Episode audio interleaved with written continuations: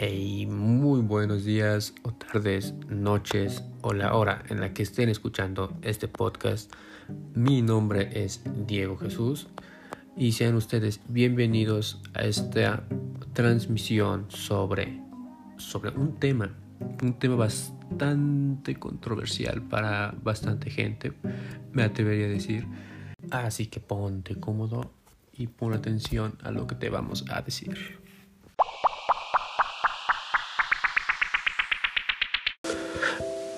Así que hablaremos sobre la legalización del aborto.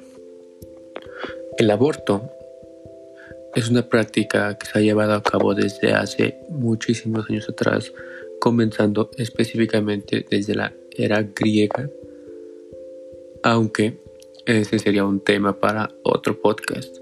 Ahorita solo nos enfocaremos en lo que viene siendo la legalización del el aborto comenzando desde la raíz, que los abortos finalmente se legalizaron después de una gran sentencia histórica y controvertida de la Gran Corte Suprema de 1973, conocida como el caso de Roe versus Wade. Los estados han promulgado más de 1074 leyes para limitar el acceso a este procedimiento. En Inglaterra hay un antes y un después del Abortion Act de 1967, porque si bien en 1920 la ley inglesa no lo consideraba delito, si se hacía de buena fe con el único fin de preservar la vida de la madre.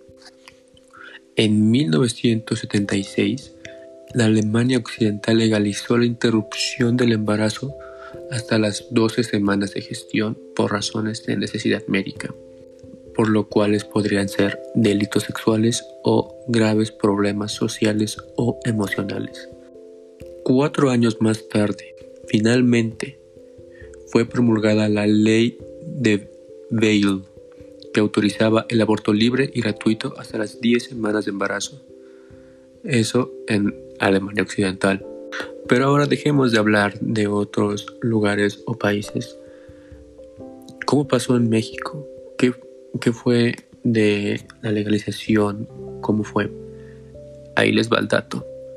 En abril de 2007 de la Asamblea Legislativa del Distrito Federal aprobó la Ley de Salud y el Código Penal del DF que permite que las mujeres decidan la interrupción legal del embarazo hasta las 12 semanas de gestión. Aunque sin embargo, las modificaciones a la ley garantizan que las mujeres del Distrito Federal su derecho a decidir fue motivo de en mayo de ese mismo año de un recurso de incondicionalidad ante la Suprema Corte de Justicia de la Nación, promovida por el Ombudsman Nacional, José Luis Soberanes, y por Eduardo Medina Mora, titular de la Procuraduría General de la República. Y así fue, la legalización del aborto aquí en México, específicamente en la ciudad del Distrito Federal. El aborto, hoy en día, de acuerdo con la información proporcionada por personal de salud de la Ciudad de México, desde el año 2007 hasta febrero de 2020, se han realizado 208.231 abortos, de los cuales el 47.1 lo realizan mujeres entre 18 y 24 años y el 5.6 niñas y adolescentes de 11 a 17 años. Esto según con datos de la Secretaría de Salud 2020. Aunque sin embargo, de acuerdo a organizaciones de la sociedad civil, se estima que en México se realizan entre 750 mil y un millón de abortos clandestinos esto anualmente. Y en base a entrevistas y estadísticas, se estima que de las mujeres que practicaron un aborto, se encontró que el 38.3% de las mujeres consideraban que el aborto debería legalizarse, un 12.8% solo bajo algunas circunstancias, pero el 42.6% de las mujeres consideraban que esta práctica no debería ser legalizada, a pesar de que ellas mismas se habían hecho un aborto. La opinión de las mujeres respecto a la legalización del aborto cambia conforme a su edad. Para esta muestra, a mayor edad tiene mayor probabilidad de apoyar la legalización del aborto. El Estado civil no tuvo influencia sobre la opinión de las mujeres respecto a la legalización del aborto. Y más resultados indican que no existe diferencia entre la opinión de la mujer sobre la legalización por tener o no tener hijos. También se encontró que no existe relación entre el número de hijos y opinión sobre la legalización.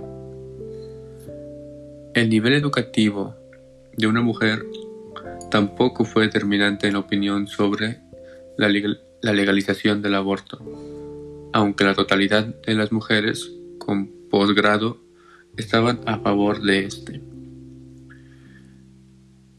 Y el que la mujer tenga trabajo no fue determinante en su opinión sobre la legalización del aborto. Estas fueron varias conclusiones a las que llegamos después de algunas entrevistas y encuestas. Con esto podemos concluir que el debate sobre el aborto debe centrarse sobre todo en su legalidad. Cada persona tiene derecho a tener sus propias ideas, pero cuando quieren usarse algunas de estas ideas para imponer restricciones que, en muchos casos, fomentarían el riesgo y la clandestinidad, ya no estamos hablando en términos morales, sino en términos de vidas y muertes. En términos de la hipocresía que supone que unas mujeres tengan la opción de abortar en otros países y corran el riesgo de morir.